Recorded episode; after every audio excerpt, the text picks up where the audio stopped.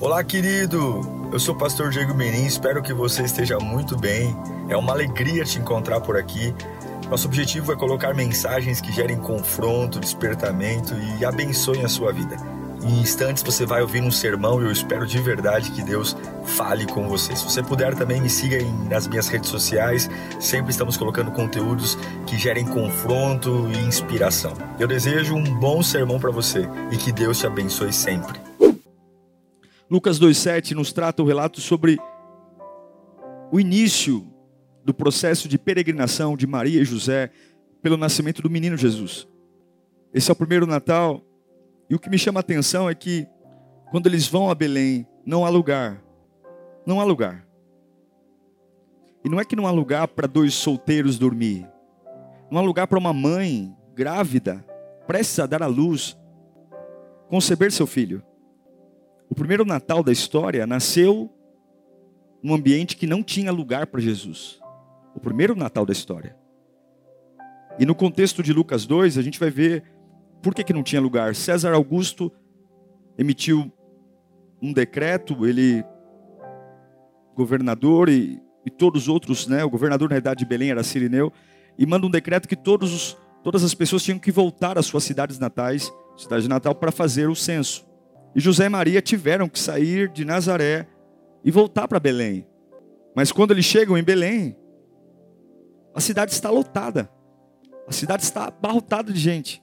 Mas tudo isso não é por acaso. Em Miqueias, muitos anos antes, praticamente 700 anos antes disso, já havia uma profecia que o menino nasceria exatamente em Belém. Em Miqueias capítulo 5, versículo 2, um livro escrito 700 anos antes do Natal, profeta Miqueias diz: Mas tu, Belém, Efrata, embora pequena entre os clãs de Judá, de ti virá para mim aquele que será o governante de Israel.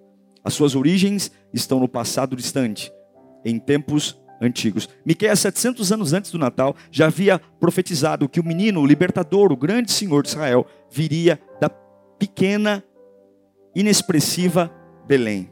Para você ter uma ideia, de Nazaré a Belém são 110 quilômetros. 110 quilômetros que Maria fez em cima de um jumentinho grávida de nove meses. A gente conta essa história muito rapidamente, mas esquece dos detalhes. 110 quilômetros é, muita, é muito, muito longo isso. 110 quilômetros. E finalmente eles chegam. Como é que você acha que alguém, que alguém se sente depois de andar 110 quilômetros? Como é que você acha que uma mulher grávida, no lombo de um jumentinho, em meio a solavancos, se sente após 110 quilômetros? Eu não sei você, mas de Moçambique, de Maputo para Beira, a única coisa que eu queria, depois de alguns quilômetros de carro, eu queria carro. É, eu queria é, cama, queria dormir. Mas por conta do, do censo, não havia lugar. Provavelmente o número de pessoas que estavam lá para se alistar encheram a pequena e despreparada Belém. Uma cidade que talvez antes desse dia nunca tinha tido tanto movimento. E quando José e Maria chegaram lá, talvez foram à casa de parentes, porque era a sua cidade natal, parentes, pousadas, hospedarias, mas todas estavam lotadas. Como é que você se sentiria vendo a sua esposa grávida, prestes a dar à luz, e não tem ninguém, ninguém capaz de abrir um lugar ou um cômodo para colocar você para dormir lá dentro? Ninguém. Ninguém se compadeceu. Ninguém disse, ah, vamos dar um jeito. Não teve jeito. Não teve jeitinho. Não teve gerente dizendo, vou tentar conversar com outro hóspede para ver se ele libera, afinal de contas o teu caso é grave. Não teve jeito. Ninguém se importou. Não teve jeito. Naquele tempo não tinha maternidade, não tinha hospital, então as, as mulheres davam a luz em casa, mas não tinha sequer uma casa. As respostas, talvez conhecidas, que não são muito diferentes das respostas de hoje, para aqueles que postergam a entrega, a entrega do seu coração a Jesus, talvez as respostas que Maria e José ouviram naquele dia não é muito diferente do que a gente ouve hoje. Respostas depois de perguntar: tem lugar aí? Ah, desculpe, minha casa está cheia. Podemos ficar aí? Hum, vocês reservaram uma vaga? Vocês passaram aqui antes? Fizeram um agendamento? Ou talvez disseram: hum, tem lugar aí? Espera aí, deixa eu ver. Olha, infelizmente, devido ao recenseamento, todos os quartos estão ocupados. Talvez, em outros casos, nem alguém respondeu a eles. Só colocou uma plaquinha dizendo lotado ou ocupado. Mas mesmo assim, José continuou a procurar a noite inteira. Afinal de contas, Maria podia dar a luz na rua. E Maria, de tão exausta, acabaram encontrando um lugar. Um lugar que ninguém nunca teve um filho, ou pensaria em ter um filho. Uma estrebaria. Eu quero refletir dizendo: é muito bonito o Natal. Eu amo o mês de dezembro. Mas existe lugar para Jesus nascer aí onde você está? Eu queria refletir só um pouquinho entre a diferença de uma hospedaria para uma estrebaria. Na hospedaria não tinha vaga, nenhuma hospedaria, nenhum quarto. Para você, nós sabemos, hospedarias são pousadas que têm quartos onde as pessoas alugam, fazem refeições, tomam seus banhos. E talvez se tivesse um agendamento, até poderia aceitar, mas não tinha agendamento. A hospedaria ocupada nos lembra muitas vezes o nosso coração, que até não é, não acha ruim ter Jesus. Mas será que ele agendou? Ou será que eu estou desocupado nesse momento? A hospedaria, ela lembra corações que não são contra Jesus. Até admiram, até gostam. Mas tem tantas coisas para fazer, tem tantas prioridades, que nesse momento, Jesus, não dá. Nesse momento não dá. O Senhor é importante para mim, te respeito, o Senhor é especial, mas olha, tá cheio. Tá cheio de coisas, tá cheio dos meus afazeres, tá cheio dos meus princípios. E o coração é a hospedaria. O coração é a hospedaria, a capacidade de colocá-lo lá dentro.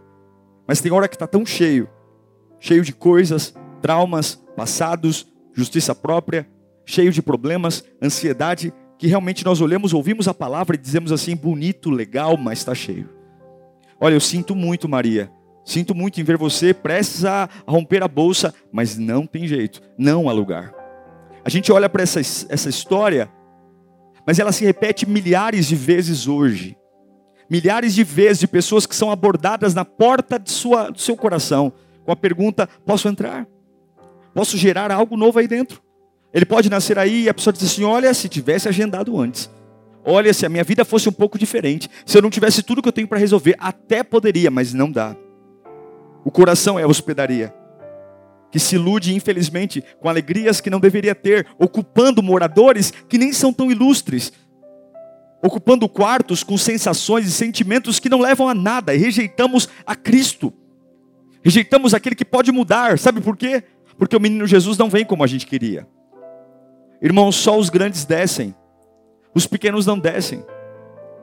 É por isso que Satanás nunca conseguiu entender o plano da cruz, porque ele achou que um Deus, para resgatar a humanidade, ele viria de forma pomposa, de forma gloriosa, ele viria cercado de poder, unção, e de repente o Deus dos deuses, o Senhor dos senhores, vem no ventre de uma mulher. Isso não cabe na concepção humana, não cabe porque a gente acredita que nós somos respeitados pelo quanto mais gritamos ou pelo quanto mais nos impomos, e poucos acham que o menino que vem no ventre de uma mulher será respeitado, e muito menos resgatará uma sociedade, ou resgatará uma nação, ou resgatará um povo. Mas Jesus veio para ser o contrassenso, o Natal é o contrassenso. Ele difere de todos os poderosos, dizendo que eu ainda posso ser poderoso descendo, eu ainda posso ser poderoso sendo pequeno, eu ainda posso ser poderoso sendo humilde, e eu posso construir um caminho que não me leva ao coração do homem, mas que leva ao coração de Deus. É por isso que a Bíblia diz que quem quer ser o maior, não tenha problema em ser o menor. Quem quer ser servido, sirva. Quem quer ser o primeiro, seja o último.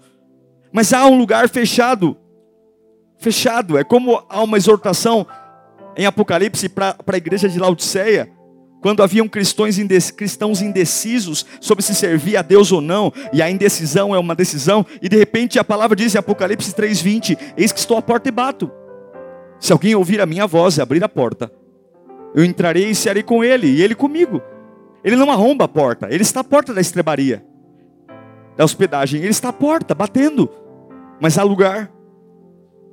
Cuide do seu coração, para não encher de tanta porcaria, tanta tranqueira, ao ponto de você simplesmente não deixar Jesus entrar. Jesus é real, ele não é uma música.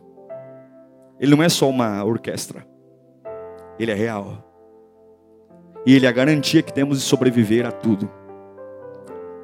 Esvazie seu coração hoje. Não importa a sua história, não importa de onde você vem. Esvazie seu coração hoje para que Jesus entre. Essa era a hospedaria. E a estrebaria? A estrebaria, diferente da hospedaria, não há higiene. O cheiro é diferente. A estrebaria é um lugar rude, simples, mal cheiroso. A estrebaria é uma espécie de curral onde se guardam os animais. Lá os animais descansam, se alimentam, defecam. A estrebaria é muito parecido também com um estábulo. E acredito que para esse estábulo estar funcionando desocupado é porque muito provavelmente ele estava abandonado.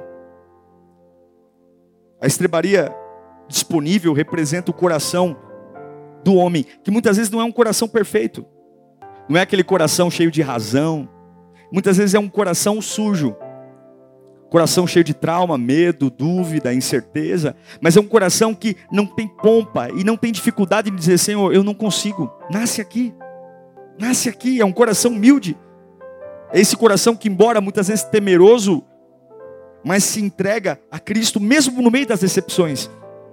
A estrebaria, ela é a simplicidade. A estrebaria é um lugar que não tem riqueza, não tem formosura, não tem elegância, mas tem espaço. E infelizmente, irmãos, muitos de nós só sabemos dar lugar para Jesus nas estrebarias da vida. Os hotéis não conseguiram abrir um espaço para Jesus, mas em Jeremias capítulo 23, versículo 29 e 13, a Bíblia diz que se você o buscar, olha, olha esse texto, vocês me, me procurarão e me acharão quando procurarem de todo o coração. Todos que buscam a Jesus encontram? Não. Jesus não é uma árvore, Jesus não é uma reza, Jesus não é uma prece, Jesus é uma busca. É uma busca e não importa a qualidade do espaço. A gente diz assim: eu não estou pronto porque eu ainda não tenho um lugar especial. Jesus não está procurando um lugar especial, ele só está procurando um lugar.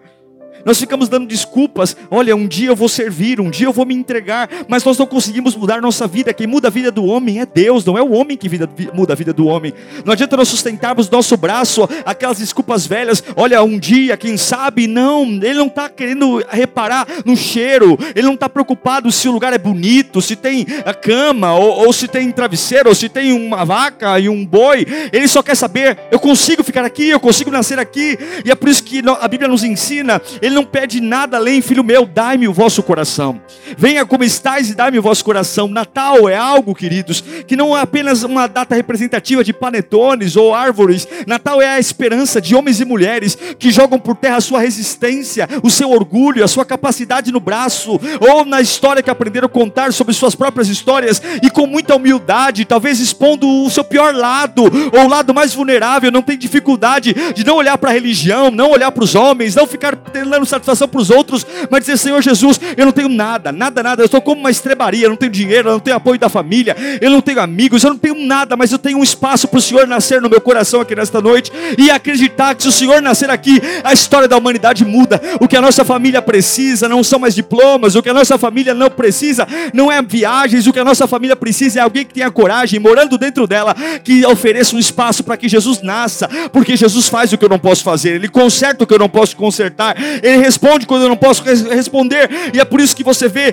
no pior lugar reis magos vindo do Oriente, o pastor vê a estrela nascendo no campo, toda uma sociedade é modificada. Os reis magos simbolizando a realeza, os pastores simbolizando a profissão mais comum que tinha, e todos vêm e se curvam diante de um rei dos reis que está dentro de, uma, de um curral, de uma estrebaria, porque nunca é o lugar, nunca é a atmosfera, sempre é a pessoa. Se Jesus nascer no nosso coração, não importa a casa que moramos, não importa importa o emprego que temos e muito menos o salário que ganhamos. Jesus nascer, tudo se torna nobre e se torna especial. Reis magos vão visitar um estábulo porque Jesus está lá. O pastor larga tudo e vai até lá porque Jesus está lá. Você é especial, não pelo teu nome, não pela tua mãe, pelo teu pai. Você se torna especial quando o menino Jesus nasce dentro de você e você pode confessar que agora não é mais você, mas é Ele que está em você. É por isso que João 4, 24, a Bíblia diz que Deus é espírito. E é necessário que os seus adoradores o adorem em espírito e em verdade. É uma entrega. O coração da estrebaria, não sei, mas você parece muito com alguém que pensa que está sozinho. Alguém que pensa que não tem jeito. Mas é do garoto, do menino, que nasce da estrebaria, que nasce, Mateus capítulo 11, versículo 28. Venham, venham a mim, todos os que estão cansados e sobrecarregados, e eu vos aliviarei. Jesus não disse que vai a você. Ele não vai a você. Jesus não é o que a gente acha que ele é, ele é o que a Bíblia diz que ele é. Esse é o problema. Vivemos uma época onde as pessoas acham tudo. Eu acho. Eu acho que Jesus me ama assim. Vinde a mim. Sou eu que vou. Todos que estão cansados e sobrecarregados, eu vos aliviarei. Tudo começa com um movimento nosso. Eu quero concluir dizendo que a situação onde Jesus nasceu é a mesma de muitos nós hoje. Alguns que dizem, pastor, eu não tenho nem cabeça. É tanta coisa para resolver. Que eu não estou conseguindo mais nem orar. Ah, ler a Bíblia se tornou um algo terrível. Ah, é tanta coisa para resolver. Você só precisa abrir um espaço para ele nascer. Mateus capítulo 6 diz que se nós buscarmos em primeiro lugar o seu reino e a sua justiça, todas as demais coisas serão acrescentadas. A melhor hospedaria sem Jesus é um lugar triste. Mas a estrebaria mais suja com Jesus é o melhor lugar do mundo. Se o seu coração está como uma hospedaria cheio, talvez esteja triste, mas se o seu coração está hoje simples, Jesus pode nascer aí.